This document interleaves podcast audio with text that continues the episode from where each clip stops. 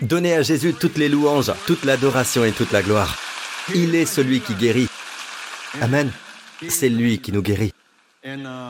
Et vous savez, hier, je priais et je me disais, en me préparant pour ce message, que le Seigneur, de ce que j'en sais, le dernier miracle qu'il a fait avant d'être arrêté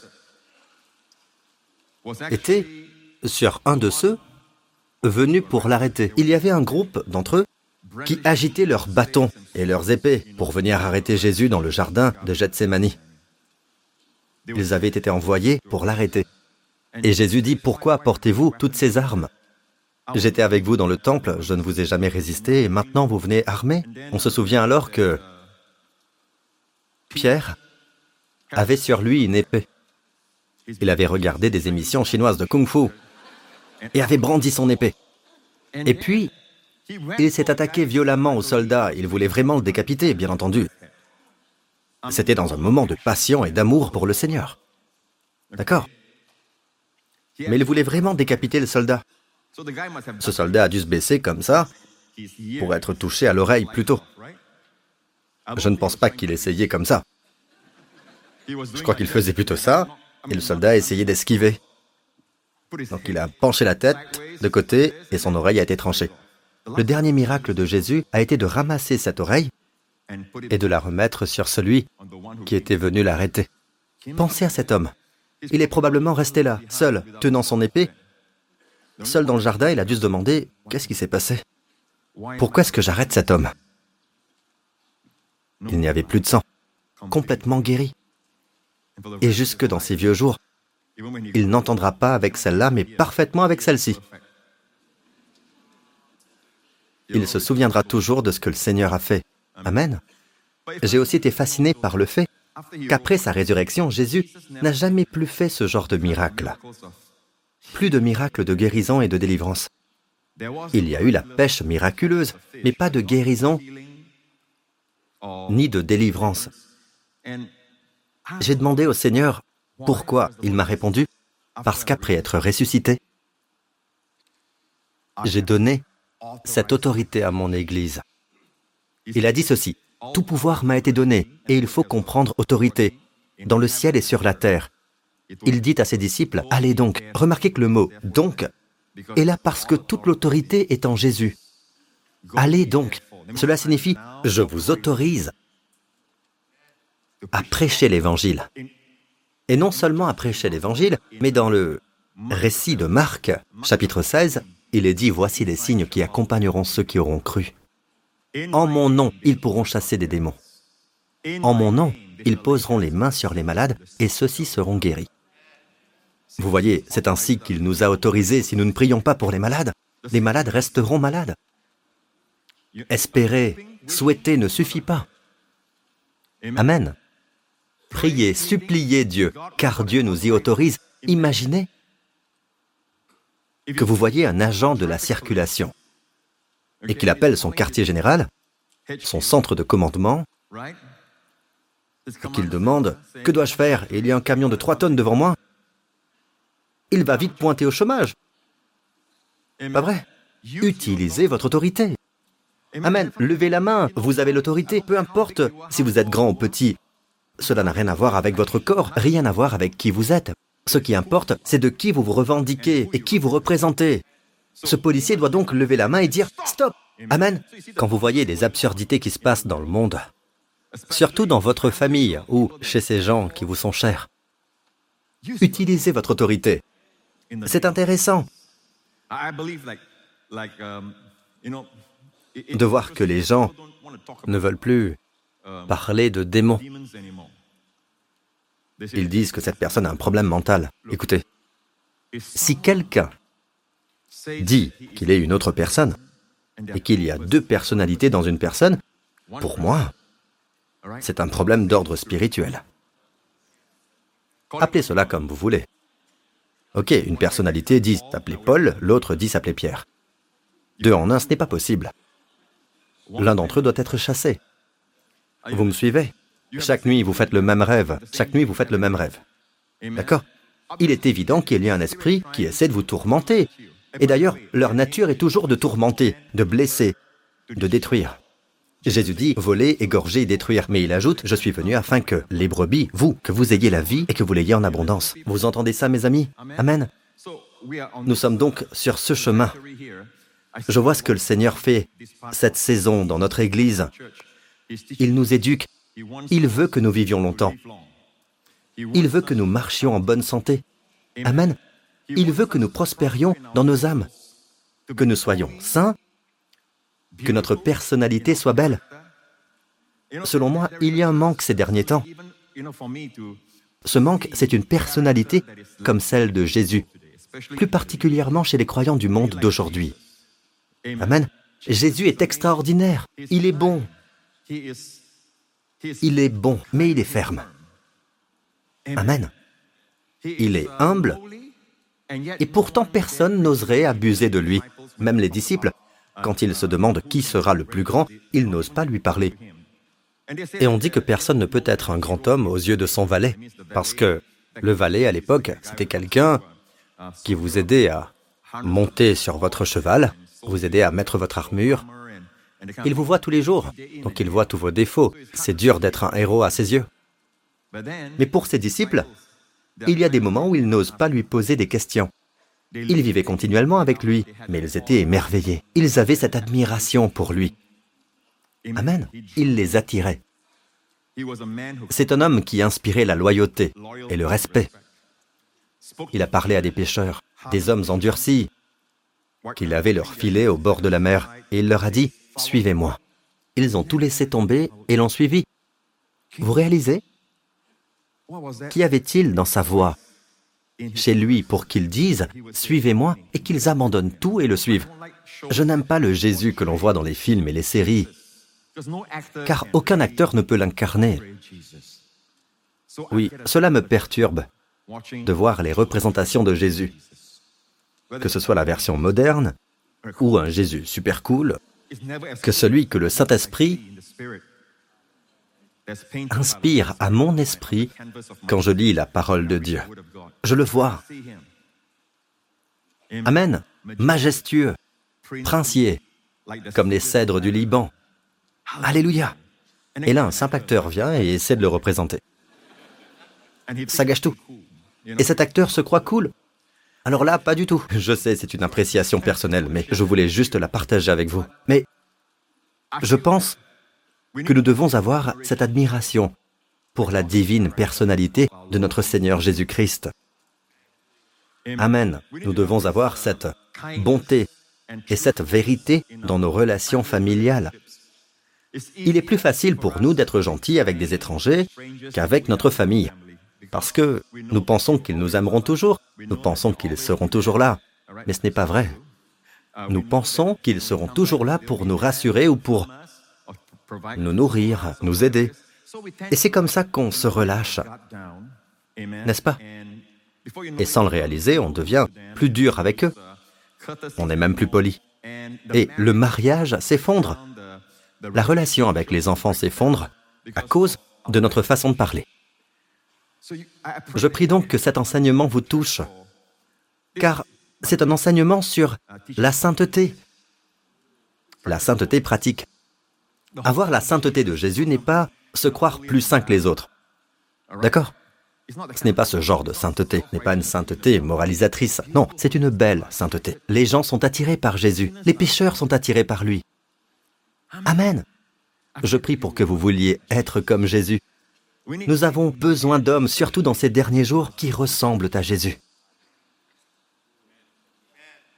Pouvez-vous imaginer un homme qui ne soit pas affecté par son environnement? Il est le thermostat. Il donne le ton et l'atmosphère de son environnement. Au contraire, beaucoup d'hommes sont des thermomètres. Quel que soit l'environnement, ils s'y conforment par crainte de ce qu'on pensera d'eux, de peur de ne pas avoir assez de j'aime sur leurs réseaux sociaux. Ils se conforment à la majorité par peur. Jeunes gens, je sais que Dieu a mis et a permis qu'existe en vous un côté rebelle. Ce n'est pas de la désobéissance, ce n'est pas le mal. Cette rébellion, c'est contre le mal, l'injustice et la méchanceté. Par exemple, Lorsque vous voyez des victimes d'intimidation ou la traite des enfants, il faut qu'il y ait de la colère en vous. Et ce type de christianisme où les chrétiens sont doux, mais pas fermes, ce n'est pas Jésus. Jésus a renversé la table des changeurs parce qu'il profitait des gens. Il profitait des pauvres. Il faut donc être en colère. La Bible dit, si vous vous mettez en colère, ne péchez pas. Certains d'entre vous se disent, c'est pour cela que je suis toujours la Bible. Ce verset est mon préféré.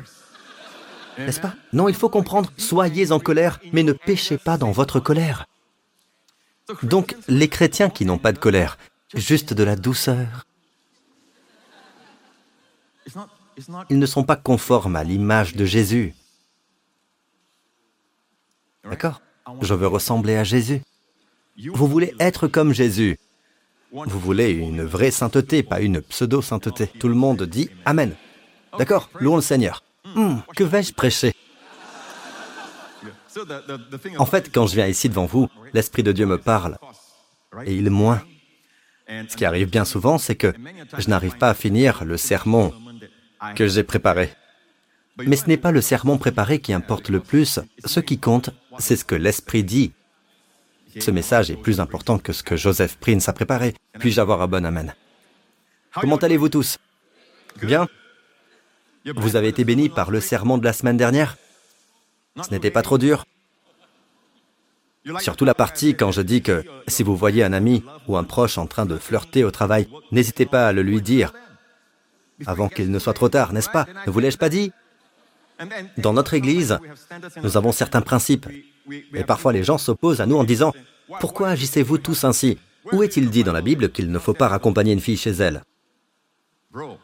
La Bible dit, ne vous préoccupez pas de votre nature propre pour satisfaire vos convoitises. Nous conseillons à nos dirigeants, après une rencontre du groupe de soutien à l'Église, par exemple, de ne pas ramener seule une personne du sexe opposé.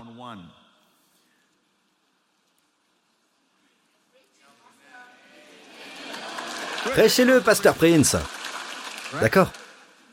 Et vous allez argumenter, non, j'ai des pensées absolument pures envers elle. C'est comme ça que ça commence.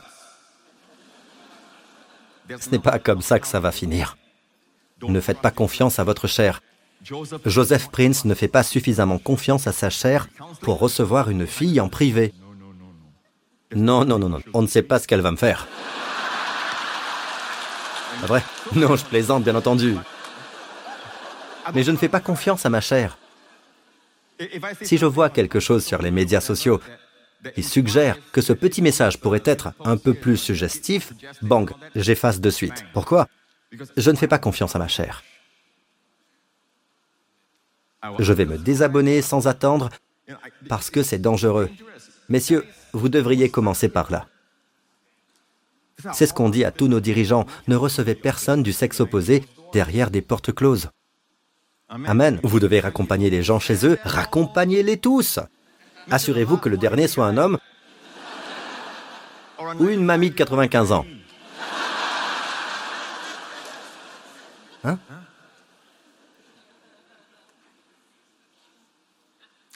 C'est donc ce qui va être pratiqué dans notre Église. D'accord On m'a dit, vous savez que c'est démodé, Pasteur Prince. Pourquoi faites-vous ceci? Pourquoi faites-vous ça? C'est parce que on ne sait jamais quand la chair prendre le dessus. Ne vous fiez pas à votre chair. Si vous sortez avec quelqu'un, gardez la magie pour la nuit de noces. Ouvrir les cadeaux avant le jour J, c'est vraiment nul. Cela vous donne un sentiment désagréable lorsque le jour arrive. Quand Noël arrive, et que j'ai déjà ouvert mon cadeau, et je vois tout le monde ouvrir leur cadeau, vous imaginez ce que je ressens? Vous ne voyez pas. Ok. Moi, je comprends, Pasteur Prince. Tu es super. D'accord. Êtes-vous avec moi jusqu'à présent. Pouvez-vous commencer à prêcher, Pasteur Prince? J'ai déjà commencé. Amen, c'est ce que l'Esprit de Dieu voulait que je vous dise. Amen. Par exemple, le sermon que j'ai prêché dimanche dernier. Vous savez, ce sermon, cela faisait très longtemps que je l'avais sur le cœur, mais je ne l'ai partagé que la semaine dernière. Je n'avais même pas partagé cela avec mes pasteurs. Jusqu'à ce que le Seigneur dise maintenant. Alors je le partage. D'accord? Cela vient du Seigneur. Une parole dite à propos. Amen. Louons le Seigneur. Maintenant, je veux que vous regardiez ce verset. Il dit que ta vigueur, disons-le ensemble, que ta vigueur dure autant que tes jours. Redites-le les uns aux autres, que ta vigueur dure autant que tes jours. C'est le contraire de ce que le monde nous dit. Vous avez remarqué dernièrement quand vous allez chez le médecin, quand vous allez chez le médecin, il finit toujours par vous dire ⁇ Oh, ce problème, ce n'est pas grave, vous vieillissez, c'est tout. Ne levez pas les mains. Il y a quelqu'un? Pas vrai. À propos de tout, vous dites ⁇ C'est comme ça, ça fait partie du vieillissement, c'est donc tout à fait normal, pas vrai ?⁇ C'est normal pour le monde. Alors que vos jours s'allongent, ainsi augmenteront vos infirmités. Alors que vos jours augmentent, vos infirmités augmentent aussi.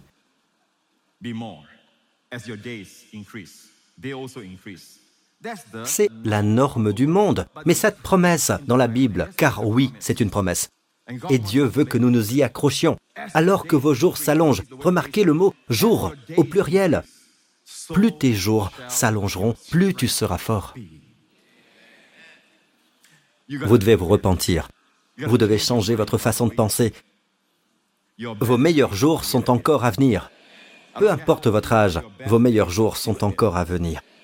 Amen. Vos meilleurs jours sont encore à venir. Louez le Seigneur. Que ta vigueur dure. Que ta vigueur dure. Il y a un japonais qui s'appelle, je crois, Shigeaki Hinohara, quelque chose comme ça. Je suis navré, je suis pas sûr. Il y a un Hinohara, en tout cas. Je suis sûr que c'était Shigeaki, en tout cas. Quoi qu'il en soit, il est médecin. Et son père était chrétien. Il était pasteur méthodiste. Il est décédé il y a quelques années à l'âge de 105 ans. Et quand on lui demandait son secret, il répondait de l'huile d'olive tous les matins. Avant d'entendre cela, mes pasteurs et moi l'avions appris en Israël dans les années 1990. Nous savions déjà pour l'huile d'olive.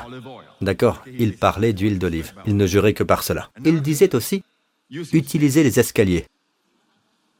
Nous prenons tous l'ascenseur, n'est-ce pas? Il conseillait d'utiliser les escaliers. Même à un âge avancé, il montait les escaliers. Il disait qu'il montait les escaliers deux marches à la fois. Essayons avec une marche d'abord, ok? Amen? Amen.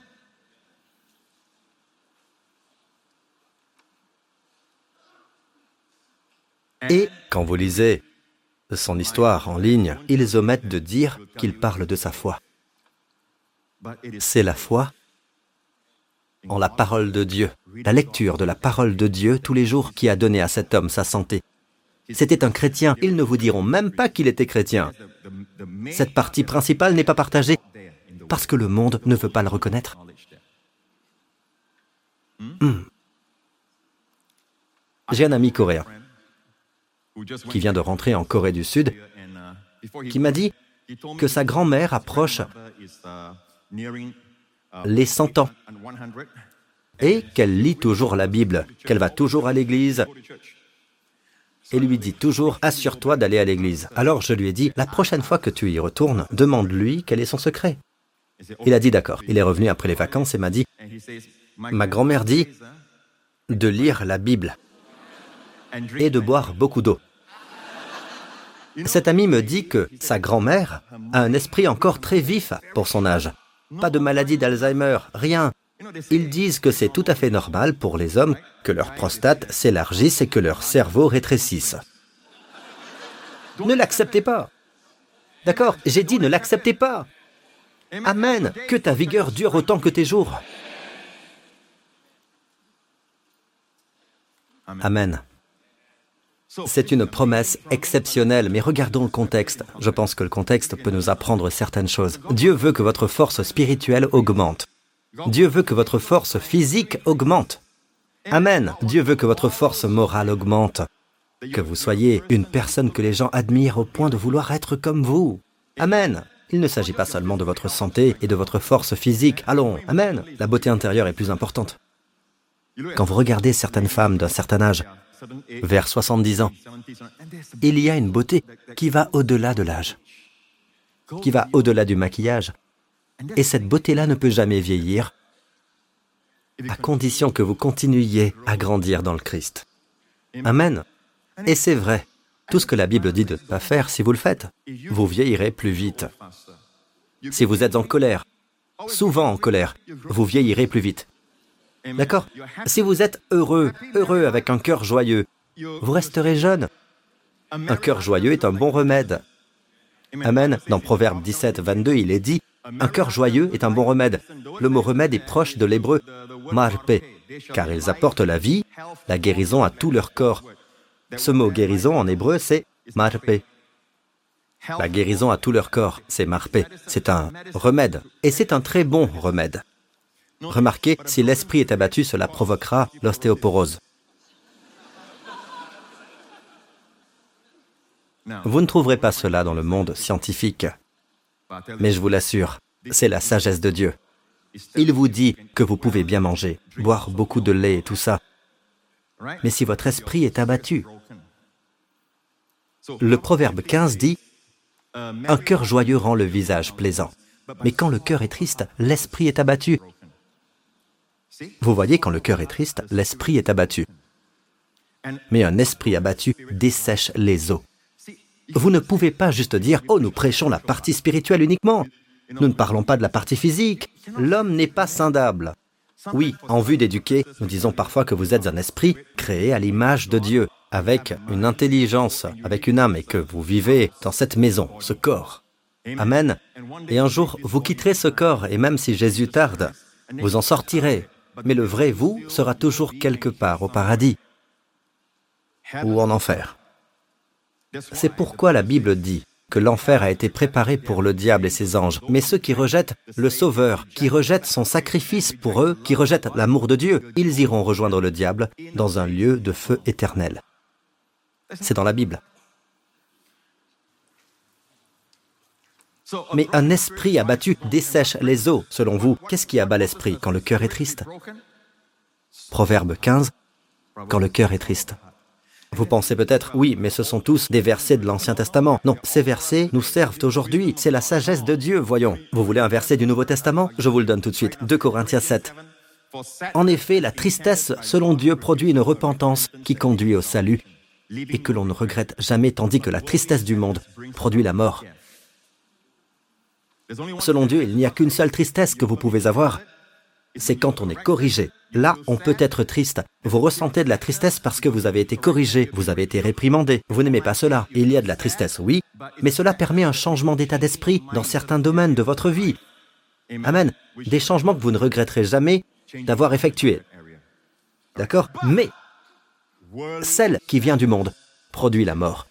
Produit la mort, second 21 précise, la tristesse selon Dieu, produit une repentance qui conduit au salut, tandis que la tristesse du monde produit la mort. Second 21 accentue, produit la mort. Pensez-vous que ce soit une mort spirituelle?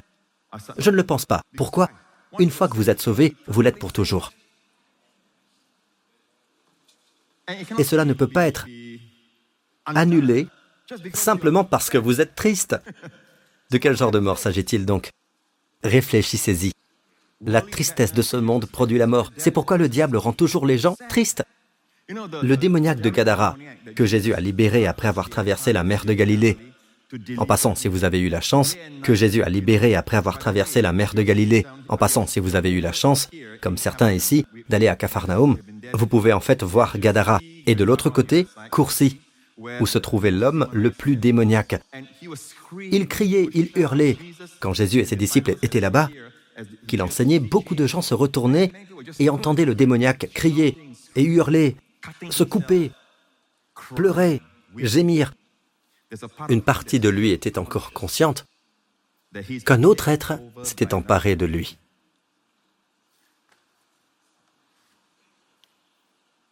Il se passe quelque chose dans le monde d'aujourd'hui. Nous devons revenir aux choses spirituelles. Amen. Et la seule réponse, c'est Jésus. Un mot de Jésus, en hébreu, l'air. Allez-y, tous les démons sont partis. Ils ont sauté dans tous les cochons. Les cochons ont dû se dire, nous préférons mourir. Ils se sont jetés à l'eau. Le suicide la dépression, les problèmes de santé mentale. Mais pourquoi la génération d'aujourd'hui, qui a tellement de facilité et de richesse, qui a du divertissement, et encore plus dans un smartphone, pourquoi y a-t-il une augmentation des problèmes de santé mentale? Bien entendu, grâce à Dieu, la médecine aide à réduire les symptômes. Elle aide à réduire les symptômes, mais la réponse est dans le nom de Jésus. Les démons se prosternent au nom de Jésus. La Bible dit, au nom de Jésus, chacun plie le genou. Vous m'entendez, les amis?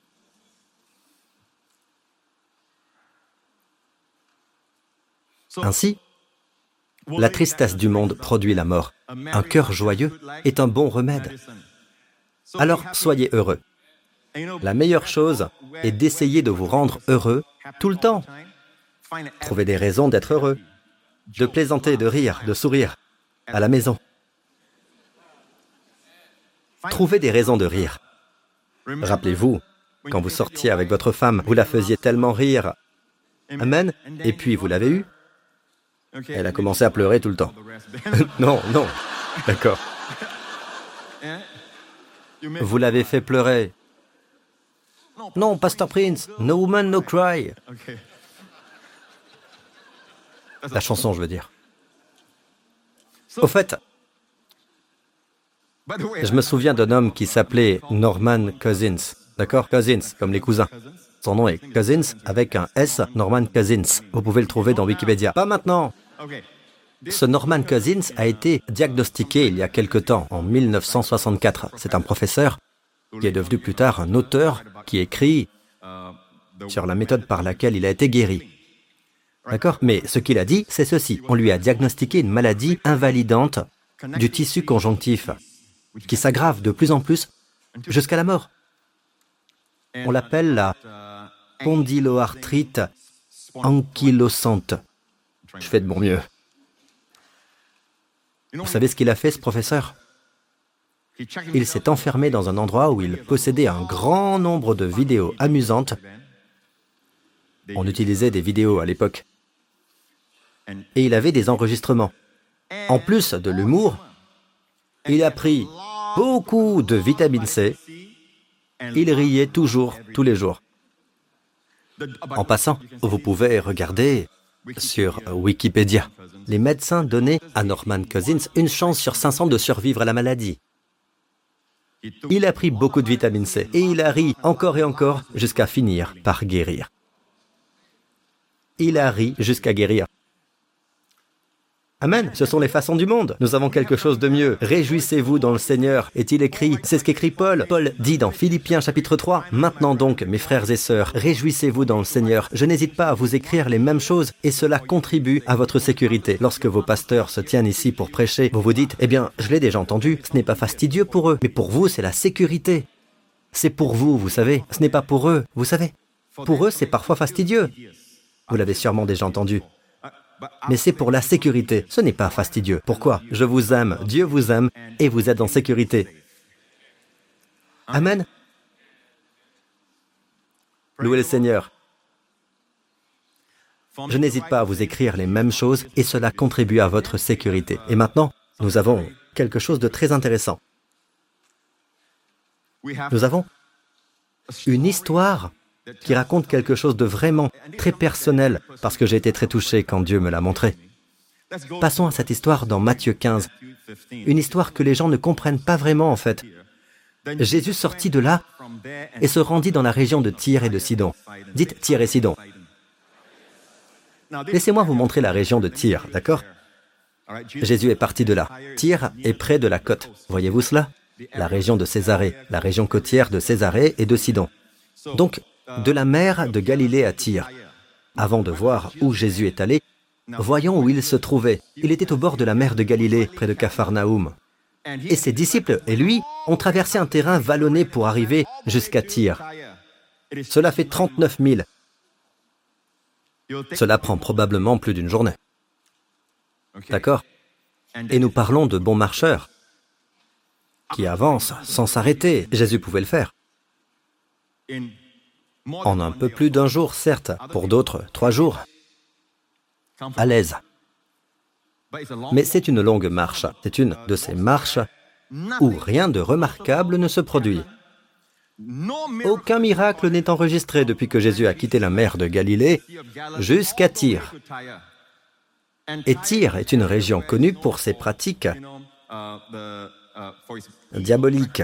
Les gens qui y vivent sont pour la plupart des païens. Pourquoi Jésus est-il allé là-bas? Quelqu'un dit, eh bien, parce qu'il avait besoin d'être seul avec ses disciples. Il pouvait être seul n'importe où, sur une montagne par exemple. Il l'a déjà fait, il est allé prier seul sur une montagne. Il y a beaucoup d'endroits autour de la mer de Galilée. Mais il est allé jusque là-bas et nous savons qu'aucun miracle ne s'est produit au cours de ce voyage, aucun miracle n'a été rapporté. En d'autres termes, Jésus s'est rendu là-bas dans un seul but, pour une seule personne, et c'est cette personne. Poursuivons l'histoire. Alors une femme cananéenne qui venait de cette région lui cria ⁇ Aie pitié de moi, Seigneur, fils de David. Ma fille est cruellement tourmentée par un démon. ⁇ Il ne lui répondit pas un mot. C'est étrange. Elle est venue voir Jésus et lui a dit ⁇ Ma fille est cruellement tourmentée. D'accord? Cela se produisait dans sa tête. Quelque chose n'allait pas bien dans sa tête. Et le diable en a toujours après vos pensées. Il ne s'intéresse pas à votre apparence, il s'intéresse à votre intelligence. Il n'en a pas prêté muscle, Lorenz. Il s'en prend à ton intelligence. Oui, c'est déjà arrivé avec le pasteur Henri. Nous avons chassé un démon d'une femme quand une voix d'homme est sortie de sa bouche. Une voix d'homme est sortie de cette femme et vous savez ce qu'il m'a dit? C'est pensées sont à moi, avec beaucoup de colère. Ces pensées sont miennes. Ces pensées sont à moi. Le diable veut contrôler vos pensées. C'est pour cela que vous vous égarez dans vos pensées. Mon premier message de cette année concernait vos pensées, votre intelligence, protégez-la. Il y a beaucoup de livres profanes sur l'intelligence. Aucun ne vous aidera. Ces choses sont spirituelles. Vous avez besoin d'une puissance spirituelle plus forte pour les surmonter. Votre intelligence est sur le champ de bataille. Amen. Oh là là, le temps me rattrape. Ah.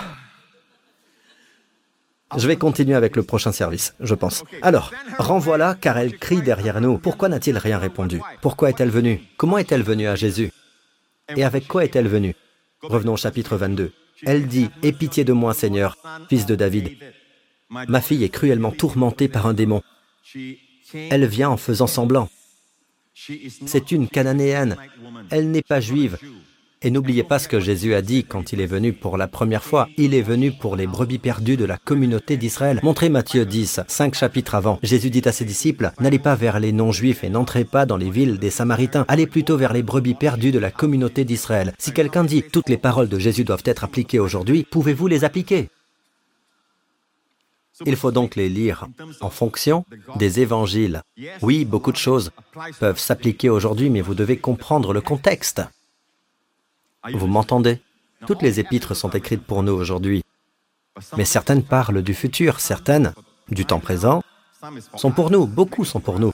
Mais il y a des moments comme cela où ce n'est plus pour nous, parce qu'après la mort de Jésus, L'évangile, la bonne nouvelle n'est pas seulement pour les brebis perdues de la communauté d'Israël, elle est pour le monde entier. Allez dans le monde entier proclamer la bonne nouvelle. Jésus dit à Nicodème, Dieu a tant aimé le monde. Amen. Allez plutôt vers les brebis perdues. Revenons plutôt à Matthieu 15. Elle est venue en mentant, ses disciples s'approchèrent et lui demandèrent, Renvoie-la car elle crie derrière nous. Souvent, les disciples de Jésus sont moins compatissants, moins patients que le Maître. Ne vous découragez pas en regardant les chrétiens. Ne jugez pas le christianisme par les chrétiens. Jugez le christianisme par notre Christ. Je sais que nous devons être de bons exemples. Je sais que nous devons faire briller notre lumière. Je le sais, d'accord? Mais nous ne sommes pas parfaits. Nous sommes les premiers à le dire. Ne vous découragez donc pas au sujet du christianisme uniquement à cause des chrétiens. Ils sont souvent très impatients. Je vous garantis que le maître, leur maître, est parfaitement adorable. Il est patient. Mais alors, Pasteur Prince, comment se fait-il qu'il ne lui ait pas répondu Parce qu'elle est venue en faisant semblant? Si vous venez en faisant semblant, c'est difficile de vous aimer. Parce que si je vous aime, quand vous faites semblant, vous ne ressentirez jamais l'amour parce que vous êtes venu en faisant semblant et que je vous aime. Imaginez que vous sortez avec quelqu'un et que ce n'est que faux semblant. Vous ne saurez jamais que vous êtes aimé tant que vous n'aurez pas montré votre vrai visage à la personne, afin qu'elle vous voie vraiment. Soyez vous-même, ainsi quand on vous aimera, vous serez vraiment aimé. D'accord? Jésus les a donc amenés à cet endroit. N'oubliez pas qu'il a fait tout ce chemin juste pour elle. La preuve, il n'y a pas eu de miracle en chemin. Souvent, quand Jésus est en route, il se passe beaucoup de choses. Il guérit, il fait beaucoup de miracles en chemin, mais sur cette longue distance de 39 000, il n'a pas fait un seul miracle. Quel était donc le but? Rencontrer cette femme. Les disciples ont dit, Renvoie-la, car elle crie derrière nous. Il répondit, Je n'ai été envoyé qu'aux brebis perdues de la communauté d'Israël. Lors de sa première venue, il est venu pour les brebis perdues de la communauté d'Israël. Et après sa mort, c'est pour le monde, vous comprenez? Mais elle vint se prosterner devant lui. Cette fois-ci, elle ne va pas utiliser fils de David. C'est une expression utilisée uniquement par le peuple juif à cette époque. Quand on dit fils de David, c'est un terme messianique que le peuple juif utilise. Quand elle est arrivée, elle a dit quoi? Fils de David, n'est-ce pas? Elle a prétendu être juive. Mais elle ne l'est pas, c'est une païenne. Et maintenant, elle ne dit plus fils de David, elle ne fait plus semblant, et elle a dit, Seigneur, secours-moi. Attendez la suite. D'accord? Vous vous dites sûrement qu'elle a obtenu ce qu'elle voulait, mais regardez la suite. Il répondit, Il n'est pas bien de prendre le pain des enfants et de le jeter aux petits chiens. C'est là que vous dites, il a dit ça. On serait à même de préférer le silence à une telle réponse. C'est faux. En ce temps-là, les païens sont considérés comme des chiens par le peuple d'Israël. Amen. C'est comme ça. Ils sont en dehors du royaume. Oui, tout comme le peuple de Dieu est une brebis, les païens, les non-juifs, sont des chiens. Mais Jésus a en fait utilisé un diminutif quand il a répondu après. Il répondit, Il n'est pas bien de prendre le pain des enfants et de le jeter aux petits chiens. Il y a beaucoup de tendresse dans le terme petit chien. Il n'est pas bien de prendre le pain des enfants et de le jeter aux petits chiens, car cet échange est entre qui et qui? Entre un juif et une païenne. L'alliance est d'abord avec les juifs. Puis il dit ceci. Il n'est pas bien de prendre le pain des enfants et de le jeter aux petits chiens. Il lui montre quoi ainsi? Il lui propose une brèche, bien avant l'heure, avant que les païens puissent bénéficier du salut, pardon des péchés, des miracles et les bénédictions de Dieu après la mort et la résurrection de Jésus, il lui a proposé une brèche même si le temps n'était pas encore venu. Il l'a fait entrer dans la maison non pas comme quelqu'un qui pouvait s'asseoir à la table, mais comme un petit chien à aimer et à adorer. Les petits chiens n'ont rien à faire, vous savez, ils n'ont pas à faire des sauts périlleux, ils n'ont même pas à cuisiner pour vous, n'est-ce pas? Ils n'ont pas à faire des saucisses ou des hot dogs. Pas vrai?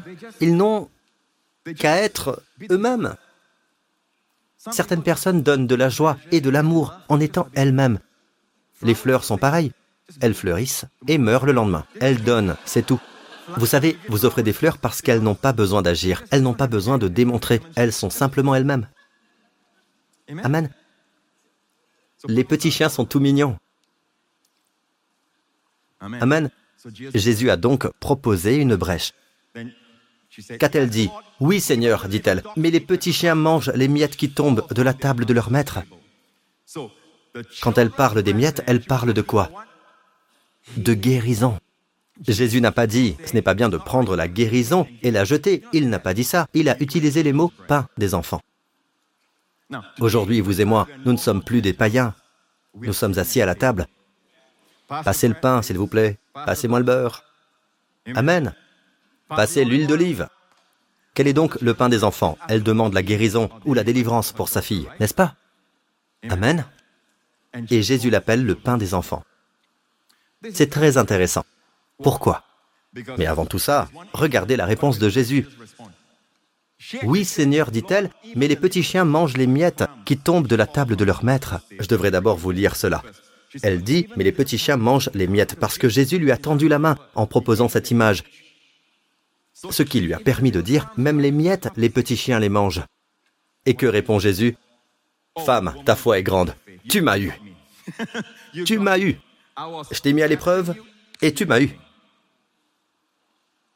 La foi révèle toujours la personne de Jésus. Tu m'as eu. Tu connais mon cœur. J'ai fait tout ce chemin juste pour toi. Mais je devais te pousser jusqu'à ce que tu sois toi-même. Pas de faux semblants. Et alors tu te sentiras aimé par moi. Je ne sais pas s'il lui a dit qu'il avait fait tout ce chemin, mais nous le savons grâce au voyage, n'est-ce pas? Regardez à nouveau le trajet sur la carte.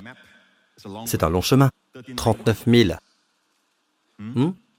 Jusqu'à Tyr. Maintenant, ce qui est intéressant, c'est ceci. Et je terminerai par là. Il y a tant de choses que je voudrais partager encore. Mais louons le Seigneur. Êtes-vous avec moi jusqu'à présent? Vous savez, le Seigneur veut que vous soyez vrai, parce que si vous n'avez pas de réponse, vous priez des prières religieuses, la même vieille prière que vous avez entendu quelqu'un d'autre prier, alors qu'il veut que vous priez avec votre cœur. Parlez-lui du cœur. Soyez vrai. Amen. La prière devient passionnante lorsque vous lui parlez vraiment. Les fardeaux et tout ce qui est dans votre cœur, parlez-en du fond du cœur. Vous lui faites part de vos craintes. Ne priez pas comme quelqu'un d'autre que vous avez entendu prier, comme le ferait le pasteur Lorenz ou quelqu'un d'autre. Vous savez, ce n'est pas ce que Dieu recherche, il veut l'authenticité. Amen. Dans vos amitiés, vous ne parlez pas seulement de bons moments, n'est-ce pas? Vous parlez des moments difficiles. Dites, Seigneur, aujourd'hui, je me sens mal, Seigneur, je ne sais pas pourquoi, tout semble aller contre moi. Et le Seigneur dit, je travaille dans les coulisses pour toi, pour ton bien. Amen. Il faut le lui dire. Soyez ouvert avec lui. Parlez-lui. Dites, Seigneur, je n'ai pas envie de prier pour cette personne. En fait, j'ai envie de lui imposer les mains à grande vitesse sur sa face, Seigneur. Selon vous, le Seigneur dit, Oh, comment, comment oses-tu dire cela, mon fils? Non, c'est ainsi qu'il faut s'exprimer, car ainsi vous marchez avec le Seigneur. Et pour ceux d'entre vous qui sont théologiens, n'est-ce pas confesser ses péchés que de dire au Seigneur ce que vous ressentez En d'autres termes, il n'y a rien qui le choque, il sait tout, malgré la distance, 39 000. Il sait depuis la Galilée que cette femme était là, en train de pleurer. N'est-ce pas? Nous nous trouvons donc dans la région de Tyr. Et d'ailleurs, Tyr est très intéressante. Tyr est une grande ville, mais elle est pleine de malveillance. Elle est comme Sodome et Gomorre. Plus tard, Jésus dit Malheur à toi, Corazine, malheur à toi, Bethsaïda, car si les miracles accomplis au milieu de vous l'avaient été dans Tyr, Tyr serait encore debout aujourd'hui. C'est dans Matthieu 11. Donc, Tyr a été détruite par Alexandre le Grand. Savez-vous que Tyr la vraie est en fait une île. Vous voyez Tyr sur la côte Si vous regardez une carte ancienne, il y a une autre Tyr dans la mer, juste en face. Et une carte ancienne montre un pont jeté menant à l'île. L'île est aujourd'hui détruite. Savez-vous qui a détruit l'île et qui a construit le pont jeté? Alexandre le Grand. Il est venu par ici et les habitants de Tyr, en se vantant, ont dit Personne ne peut nous conquérir, personne ne peut nous vaincre, nous sommes puissants, nous sommes forts. Alexandre le Grand s'est mis très en colère. Il a commencé à construire un pont jeté vers l'île. Il l'a assiégé pendant sept mois, puis il a attaqué. Une prophétie d'Ézéchiel 26 annonce la chute de Tyr. L'île de Tyr est tombée. Aujourd'hui encore, les visiteurs qui viennent vers cette partie de Tyr peuvent voir le pont jeté, les pierres qui sont tombées et le pont jeté construit par Alexandre. Mais elle se trouve en fait dans la région tribale d'Asser. Montrez-leur la carte. Asser, voyez-vous la zone tribale d'Asser? Voyez-vous Asser? Ce sont les douze tribus d'Israël et les territoires qui leur ont été attribués. D'accord Pourquoi est-ce que je vous montre cela? Parce que je veux vous montrer quelque chose à la fin. Très bien, regardez ici. Il y a une prophétie de Jacob dans Genèse 49, verset 1. Jacob dit au chapitre 49, verset 1, Et Jacob appela ses fils et dit, Assemblez-vous et je vous ferai savoir ce qui vous arrivera à la fin des jours. C'est donc une prophétie. Il rassemble ses douze fils et leur dit, Venez ici tous ensemble, je vais vous dire ce qui va vous arriver dans les derniers jours. Et les derniers jours peuvent correspondre à la période allant de la naissance de Jésus jusqu'à sa seconde venue. Parce que les derniers jours ne sont pas seulement la fin des temps tels que nous la concevons. Cela peut avoir cette signification, mais une autre aussi, comme dans Hébreux chapitre 1, versets 1 et 2. Après avoir autrefois, à de nombreuses reprises et de bien des manières, parlé à nos ancêtres par les prophètes, Dieu, dans ces jours qui sont les derniers, nous a parlé par le Fils. Les derniers jours, c'est quoi? Les derniers jours de l'ère de la loi. N'est-ce pas? Dieu nous a parlé, dit l'auteur de l'Épître aux Hébreux, en ces derniers temps, par son Fils. Il a parlé à travers les prophètes, mais maintenant, dans les derniers jours, il a parlé par son Fils. Les derniers jours, ça veut dire quoi? Derniers jours de l'ère de la loi. Le nouveau jour de la grâce a commencé. Par Jésus-Christ, êtes-vous d'accord avec moi jusqu'à présent? Nous avons besoin de voir le contexte. Il y a quelque temps, j'ai prêché un sermon intitulé La bénédiction de Jacob sur les douze tribus.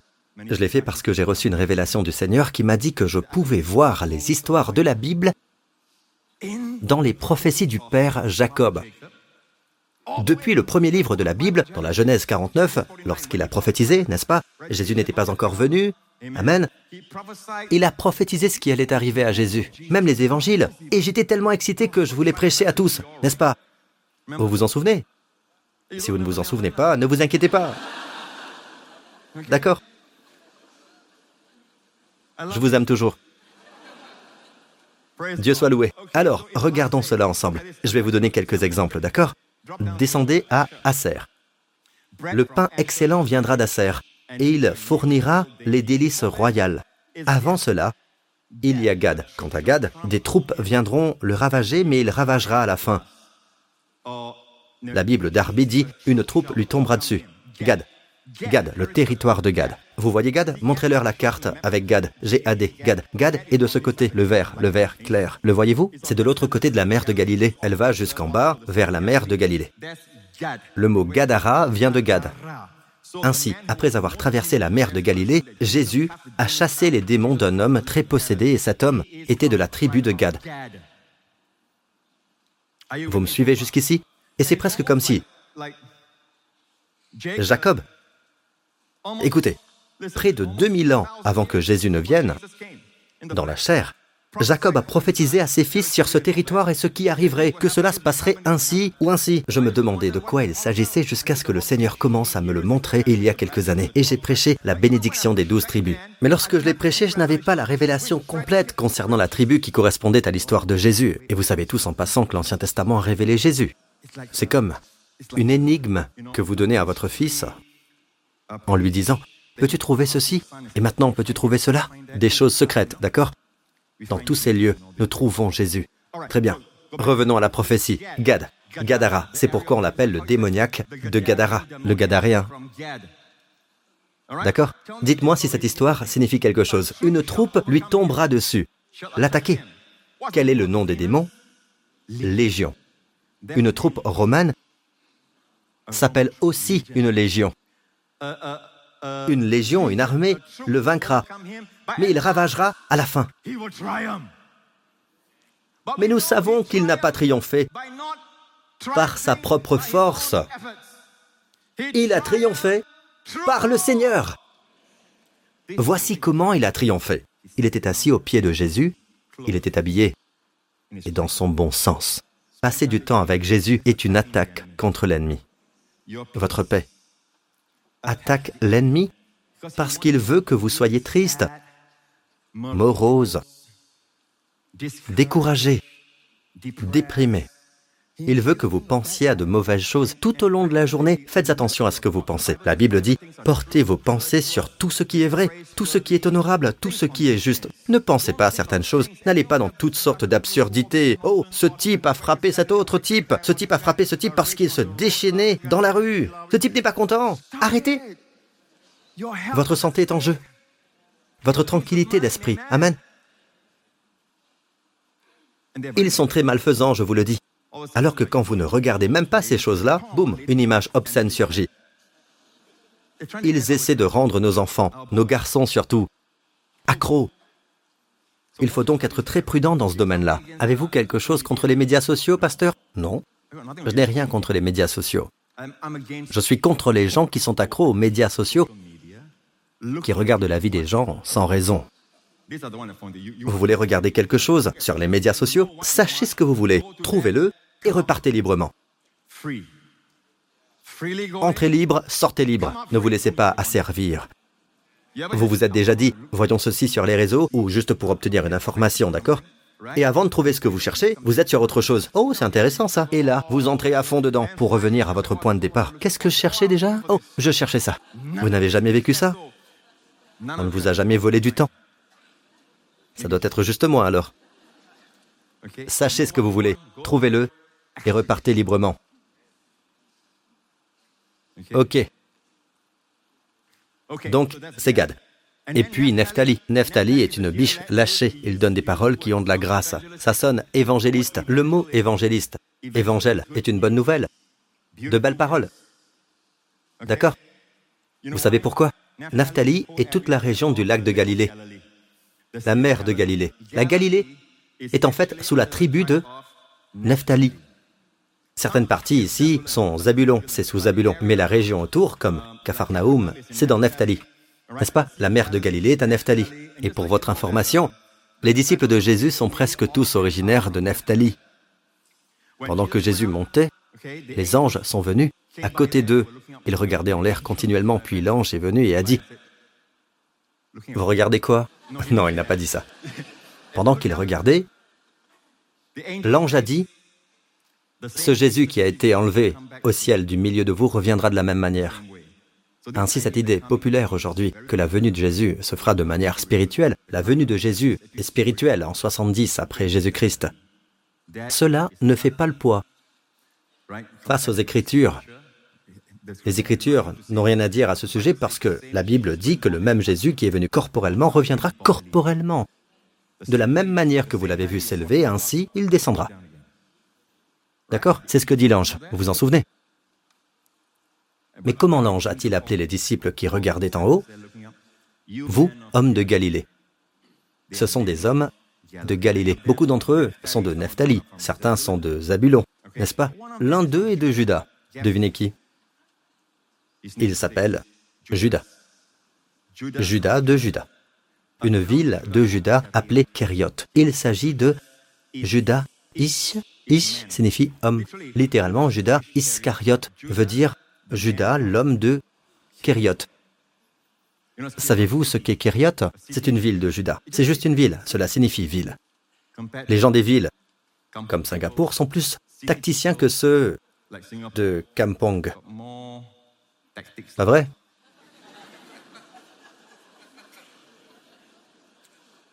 Ok, je vous montre. N'est-ce pas une prophétie sur les disciples? Du ministère de Jésus Nephtali.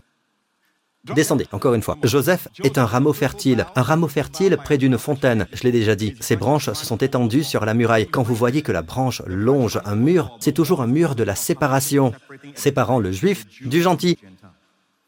Mais Jésus s'est assis près du puits. N'est-ce pas intéressant?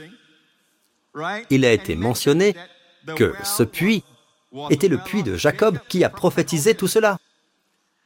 Il a prophétisé la venue du Joseph céleste.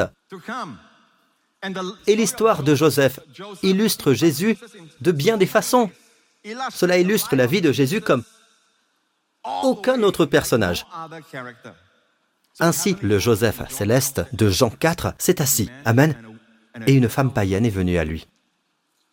Sa bénédiction, même lorsqu'il est fatigué, sera abondante, même au-delà de la muraille de séparation. N'est-ce pas magnifique? Il est fécond alors qu'il est fatigué. Nous savons qu'il est fatigué grâce à Jean 4 c'est une image de Jésus au puits. Il est un arbre fécond près du puits. Même lorsqu'il est fatigué, il bénit. Mais Pasteur Prince, pourquoi Jésus est-il fatigué? Il est Dieu. Non, il est venu en tant qu'homme. Je parle de l'époque où il est venu en tant qu'homme. En tant qu'homme, c'était un long voyage. D'ailleurs, il est en train de refaire tout le chemin. J'aime ce verset qui précède. Il dit, il devait traverser la Samarie pour une femme. Jésus ne cherche donc pas les foules, il cherche l'individu. Vous n'êtes pas un visage dans la foule, vous êtes un visage pour lui. Il vous aime. Amen. Bon, je vais conclure. Combien de fois j'ai déjà dit ça Une, deux, trois. Ok, ce sont les prolongations. Car il n'y a pas de but, il faut des prolongations. Alors, je vous ai parlé de Gad, je vous ai parlé de Nephtali. Je pense qu'il y a de nombreuses années, lorsque j'ai eu cette révélation. Et vous ne trouverez pas cela dans beaucoup de commentaires bibliques Parce que c'est quelque chose que j'ai ressenti lorsque le Seigneur m'a ouvert les yeux. J'étais tellement excité. J'aime voir Jésus dans l'Ancien Testament, même dans les prophéties et les bénédictions du Père Jacob sur ses fils. Êtes-vous d'accord? Mais à l'époque, je ne partageais pas au sujet d'Acer parce que je ne comprenais pas. Le pain excellent viendra d'Acer. Qu'est-ce que cela signifie? Regardons à nouveau la tribu d'Acer, la région. Elle comprend Tyr et Sidon. Voyez-vous cela? Jésus y est allé. C'est Tyr. Vous voyez Tyr ici, n'est-ce pas? C'est la tribu d'Acer. Est-ce que cela vous renseigne sur ce que faisait Jésus à Acer, dans la région de Tyr? Revenons à Matthieu 15. Montrez-leur le verset. Jésus est parti de là et s'est rendu dans le territoire de Tyr et de Sidon. Et que s'est-il passé? Il n'est pas bien de prendre le pain des enfants. Quelle était la prophétie d'Asser? Revenons à Asser. Le pain excellent viendra d'Asser.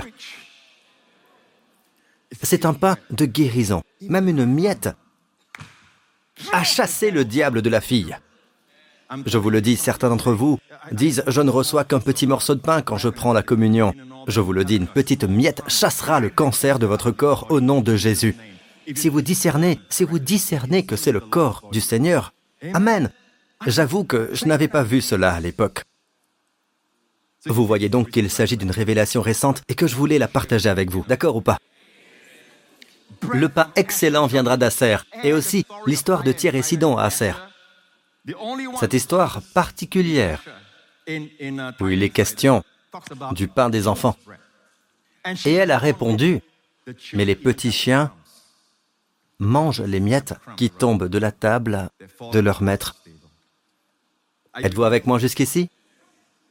Encore? Non, non, c'est déjà l'heure. Un de plus. C'est vous qui le demandez. D'accord Vraiment, d'accord. Je vais faire vite. D'accord. Très vite. Il y a deux prophéties concernant les douze tribus. L'une est celle du Père Jacob que nous venons de lire, l'autre est celle de Moïse avant sa mort. D'accord Moïse 1 dit ceci à propos d'Asser. Il dit aussi, touchant Asser, Asser sera béni en enfant. Il sera agréable à ses frères. La Bible Sommer précise qu'il est la faveur de ses frères et même il trempera son pied dans l'huile. L'huile est mentionnée. Tes verrous seront de fer et d'airain, et ta force durera autant que tes jours. Voici quelque chose d'important, c'est dans la bénédiction d'Asser. Pourquoi ai-je parlé d'un cœur joyeux? Parce que Asser signifie heureux. La bénédiction du bonheur, la bénédiction d'Asser et la bénédiction du bonheur. Voici ce qui se passera lorsque vous serez heureux. Votre pain sera gras, nourrissant, pas un pain vide. Amen. Il dit aussi, touchant Asser, Asser sera béni en enfant. Remarquez bien, l'histoire de cette femme parle de quoi D'un enfant. Acer sera béni en enfant. En d'autres termes, vous ne perdrez pas votre enfant. Il sera agréable à ses frères, ou dans la Bible Sommeur, la faveur de ses frères. Et même il trempera son pied dans l'huile. Cela signifie que vous avancez en marchant dans l'esprit. Tes verrous seront de fer et d'airain. Vous savez, quand ils escaladent l'Himalaya ou les autres montagnes enneigées, les grimpeurs ont des pointes sous leurs chaussures, en fer et même en airain. En d'autres mots, vous feriez mieux d'éviter que l'on vous marche dessus avec ces chaussures. Elles sont fortes, fortes pour conquérir. Le fer est très fort. Le fer détruit tout, comme le dit la Bible. Et vous marchez. C'est dans Luc 10, verset 19. Jésus dit, Voici, je vous ai donné le pouvoir de marcher sur les serpents et les scorpions et sur toute la puissance de l'ennemi. Marchez. Je vous ai donné le pouvoir de marcher. Chrétiens, marchez en avant. Si vous ne marchez pas, rien ne sera piétiné. Ils viennent vous harceler, puis ils disparaissent. Ils viennent vous agresser, puis ils disparaissent. Ils agressent votre esprit. Ils vous perturbent, et puis ils disparaissent. Mais continuez à avancer, continuez à avancer. Continuez à venir à l'église. Amen. Continuez à avancer. Quand vous avancez, vos chaussures seront de fer et d'airain. Vous les écraserez sous vos pieds. D'accord Voici, je vous ai donné le pouvoir de marcher sur les serpents et les scorpions, et sur toute la puissance de l'ennemi, et rien ne pourra vous nuire. Rien ne pourra vous nuire. Il n'est pas juste dit, l'on ne vous nuira pas. Rien ne pourra vous nuire. Vous entendez ça Hein Revenons à la prophétie du Deutéronome. Ta force durera autant que tes jours. une vérité naturelle. Il est possible de voir une vérité naturelle, vous savez, il y a différents niveaux. Marchez, marchez, ne soyez pas paresseux. Marchez, marchez beaucoup. Et plus vos jours passent, plus vous marchez, marchez. Votre lieu de travail est ici, votre bâtiment est ici, et le parking est plein, c'est bien. Vous avez la possibilité de marcher. Marchez, marchez, marchez. Ta force durera autant que tes jours. On y voit un peu plus clair, d'accord? Mais ce n'est pas l'essentiel. La vérité spirituelle est l'essentiel. Je comprends cela. Je le comprends, Amen. Si vous voyez, vous voyez. Si vous ne voyez pas, vous ne voyez pas, d'accord? Ta force durera autant que tes jours. Je vais conclure très rapidement. Il y a une histoire à propos d'Élie. Quand il a été envoyé à un endroit appelé Tyr, montrez-leur rapidement. Montrez-leur. Alors la parole de l'Éternel lui fut adressée. Lève-toi, va à Sarepta, qui appartient au territoire de Sidon. Vous vous souvenez de Tyr et Sidon? En ce temps-là, Jézabel régnait sur Israël. Son mari Akab et elle. Et vous savez quoi? Dieu dit, va à Sidon, la ville natale de Jézabel. Surprenant, non? Et que s'est-il passé là-bas? Voyons ça rapidement. J'y ai ordonné à une femme veuve de te nourrir. C'est un temps de famine, et Dieu envoie Élie là-bas. Une femme là-bas prendra soin de toi. Mais quand il est arrivé, la femme ramassait du bois. Élie lui a dit, As-tu quelque chose à manger dans ta maison? Elle dit, Oh non, donne-moi un peu d'eau à boire. Oh non, ce type demande de la nourriture, là. Je n'ai qu'une poignée. Voyons ça rapidement. Va me chercher un peu d'eau. Et elle alla en chercher. Il l'appela de nouveau et dit, Je t'en prie, apporte-moi un morceau de pain dans ta main. Dites un morceau de pain. Dites un morceau de pain. Plus bas. Elle répond quoi? Elle répond quoi? Plus bas. Je n'ai qu'une poignée de farine. Je n'ai pas de pain. Je n'ai qu'une poignée de farine. C'est avec la farine qu'on obtient du pain, non? Une poignée de farine, un peu d'huile. Je suis en train de ramasser deux morceaux de bois, puis je rentrerai et je préparerai cela pour mon fils et pour moi. Nous le mangerons, après quoi nous, mati, nous mourrons. L'homme de Dieu dit, n'aie pas peur, rentre et fais comme tu l'as dit. Seulement prépare-moi d'abord avec cela un petit gâteau et apporte-le-moi. Retournez au verset 11. Très bien. Qu'a-t-il dit Apporte-moi un morceau de pain. Il a juste demandé un morceau de pain. Et comprenez bien que morceau veut dire miette. Élie dit Apporte-moi une miette de pain. Où cette histoire s'est-elle déroulée? Dans le territoire d'Asser. Ce pain sera excellent. Alléluia Vous savez, quand Dieu me révèle ce genre de choses, je suis tellement excité dans mon bureau que j'ai du mal à me contenir. Tout s'imbrique. Quand j'ai prêché cela il y a de nombreuses années, quand j'ai prêché les bénédictions de Jacob, je n'avais pas vu Acer et tout ce qui s'y rapportait. Vous savez que Dieu vous aime tous? Oh, Alléluia. Amen. Elle dit, je n'ai qu'une poignée et un peu d'huile. De l'huile De l'huile Deutéronome 33 dit quoi? Retournons-y. Il est dit, et même il trempera son pied dans l'huile. Nous avons donc du pain, puis de l'huile.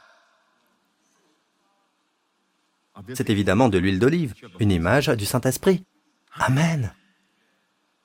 Et maintenant, la femme dit, je n'ai qu'une poignée de farine pour faire du pain et un peu d'huile pour que mon fils et moi puissions manger et puis nous mourrons. L'homme de Dieu, en tant que digne représentant de Dieu, a dit ⁇ Laisse-moi manger d'abord ⁇ Parfois le monde se moque des voix de Dieu, comme de la dîme, du don et de ce genre de choses. Je vous assure, vous ne pourrez jamais donner plus que Dieu. Tout ce que vous donnez au Seigneur, et je ne parle pas des abus et des absurdités qui proviennent de cette prospérité où les gens ne cherchent qu'à s'enrichir. Non, je parle de la bonne façon d'agir. La voix de Dieu, c'est le cœur généreux qui devient abondant. Amen. Il y a ceux qui donnent et obtiennent l'accroissement. Vous ne pourrez jamais donner plus que Dieu. L'homme de Dieu dit, Donne-moi d'abord un gâteau. N'aie pas peur, fais-moi un petit gâteau. Voici ce que dit l'Éternel. La farine qui est dans le pot ne manquera pas et l'huile qui est dans la cruche ne diminuera pas jusqu'au jour où l'Éternel fera tomber de la pluie sur le pays. Elle partit et se conforma à la parole d'Élie et pendant longtemps elle eut de quoi manger ainsi que sa famille. Son fils mangea, elle mangea. Élie mangea, son fils mangea, elle mangea, Élie mangea. Ils ont mangé pendant les trois années de la famine. Ils ont pris l'huile, ils ont mangé, ils ont bu de l'huile d'olive, ils ont mangé. Alléluia. La farine qui était dans le pot ne manqua pas et l'huile qui était dans la cruche ne diminua pas. Pas d'Amazon, pas de Redmart, pas de choses spéciales que l'on peut commander en ligne. La farine qui était dans le pot ne manqua pas, et l'huile qui était dans la cruche ne diminua pas, conformément à la parole que l'Éternel avait prononcée par l'intermédiaire d'Élie. Où cette histoire s'est-elle déroulée? Où cela s'est-il passé? Dans le pays d'Asser, la bénédiction d'Asser. L'huile est-elle mentionnée? Oui, elle est mentionnée. Le pain est-il mentionné? Oui. Une dernière chose, un enfant est-il mentionné? Aser sera béni en enfant. Il y a un enfant dans les deux histoires. L'un est une fille, l'autre un fils. Je pense que Dieu dit, Soyez heureux. Je bénirai vos enfants. Même s'ils semblent morts, je les ressusciterai. Amen. Ils semblent avoir peu de choses par rapport aux gens du monde, aux enfants du monde. Ils n'ont pas beaucoup de connaissances. Ils semblent être entravés, mais un peu devient beaucoup avec la bénédiction du Seigneur. Amen. Vous pourriez dire, eh bien, eh bien, vous savez, Dieu a parlé à cette femme pour qu'elle prenne soin d'Élie. J'y ai ordonné à une femme veuve de te nourrir. Quand il a rencontré cette femme, il pensait peut-être rencontrer une femme riche, n'est-ce pas Avec une grande maison pour s'occuper de lui. Il a vu une femme qui balayait, qui cherchait du bois, et qui a dit, Désolé, euh, je vais mourir. Imaginez cela. J'y ai ordonné à cette femme veuve de te nourrir, Élie. Mais Dieu fait en sorte que tout le monde soit béni. Tout le monde est béni. Et j'aime ça. Parce que bien des années plus tard, Jésus l'a illustré dans sa ville natale de Nazareth. Il dit il y avait aussi de nombreux lépreux en Israël à l'époque du prophète Élisée. Allez, la dernière. D'accord? Je vous le déclare en toute vérité, il y avait de nombreuses veuves en Israël à l'époque d'Élie lorsque le ciel a été fermé trois ans et six mois et qu'il y a eu une grande famine. Élie n'a été envoyé vers aucune d'elles, mais seulement vers une veuve de Sarepta. Et il le dit délibérément dans le pays de Sidon, la ville natale de la méchante Jézabel, mais seulement vers une veuve. Vous savez, lorsque Dieu vous donne l'occasion de donner, il vous honore. Il voit là une récolte pour vous. Mais vous pensez, pourquoi me mettre tout ça sur le dos? Pourquoi ne pas trouver quelqu'un d'autre? Prenez le pasteur Marc plutôt. Pas vrai? C'est un honneur pour vous.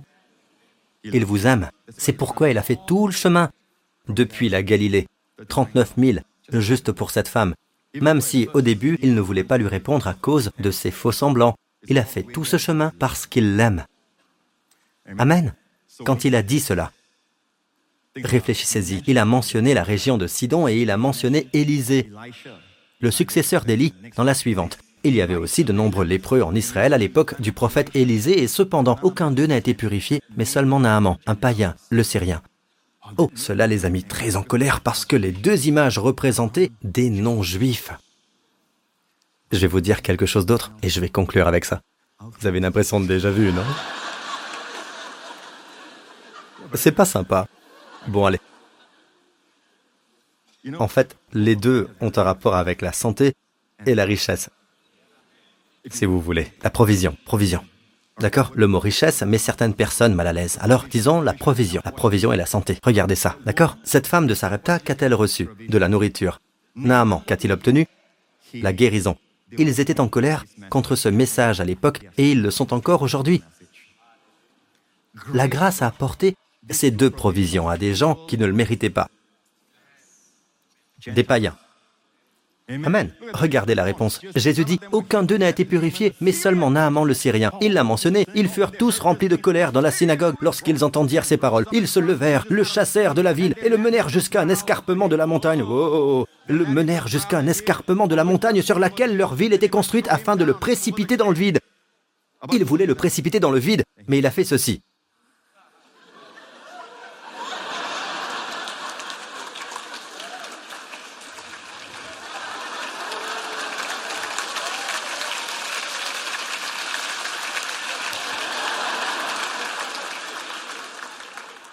C'est la fin du message. D'accord. Louons le Seigneur. Il est allé directement au milieu d'eux. Amen. Alors louez le nom de Jésus. Alléluia. Maintenant, certains d'entre vous ont besoin d'y aller. Allez-y. Allez.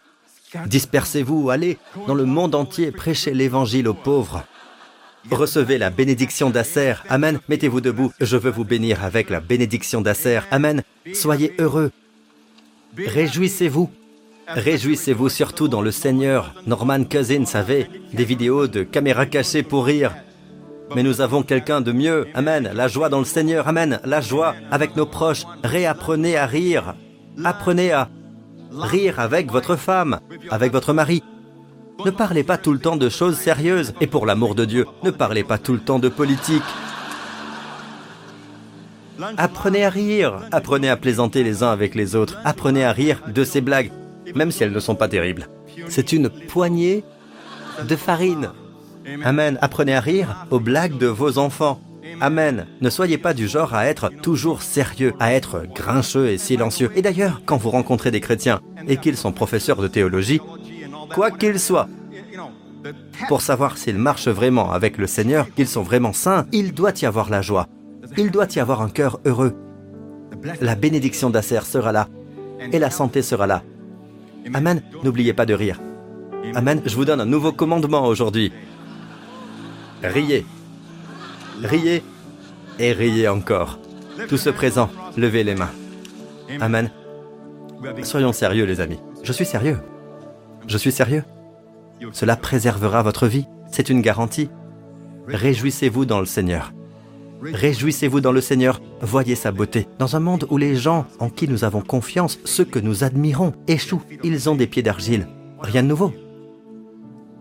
Abraham a échoué. David a échoué. Nous détournons les yeux de tout cela et regardons Jésus, celui qui n'a jamais échoué. Il est tout à fait aimable. Il est mort sur la croix pour nos péchés. Pourquoi? Pourquoi est-il venu jusqu'ici? À plus de 39 000 Depuis le ciel Pourquoi est-il venu? Parce que Dieu vous aime. Pourquoi a-t-il porté les douleurs de l'enfer et les péchés dans son propre corps Parce qu'il vous aime? Pourquoi, parmi tous les gens, votre cœur a-t-il été attendri, adouci, pour voir la beauté de la croix, alors que beaucoup n'ont pas ce privilège? Pourquoi avez-vous accepté Jésus Parce que Dieu vous aime? Pourquoi jouissez-vous aujourd'hui d'une vie bénie des richesses de la parole de Dieu, parce que Dieu vous aime. Vous avez toutes les raisons de vous réjouir dans le Seigneur. Amen. Que le Seigneur vous bénisse avec les bénédictions d'Asser cette semaine. De toi, de ta famille, viendra un pain excellent qui nourrira les multitudes perdues. Vous oindrez vos pieds d'huile, vos enfants et vous. Vous marcherez dans l'esprit tout au long de cette semaine. Vos chaussures seront de fer et d'airain. Vous vaincrez toutes les puissances des ténèbres et vous n'aurez pas peur. Je vous assure que rien ne pourra vous nuire. Rien. Et je prononce une bénédiction, non seulement pour ceux qui avancent en âge, mais aussi pour ceux qui sont jeunes. Je vous donne la bénédiction d'Asser. Au fur et à mesure que vos jours avancent, que ta vigueur dure autant que tes jours. Au nom de Jésus. Et le peuple de Dieu dit, et encore une chose, encore une chose, si vous voulez que Jésus soit votre sauveur et votre Seigneur, faites cette prière, dites, Jésus, je te confesse comme mon Seigneur et mon Sauveur. Tu es mort pour mes péchés et tu es ressuscité sans mes péchés. Jésus-Christ et mon Seigneur. Amen. Louez le Seigneur. Que Dieu vous bénisse. Amen.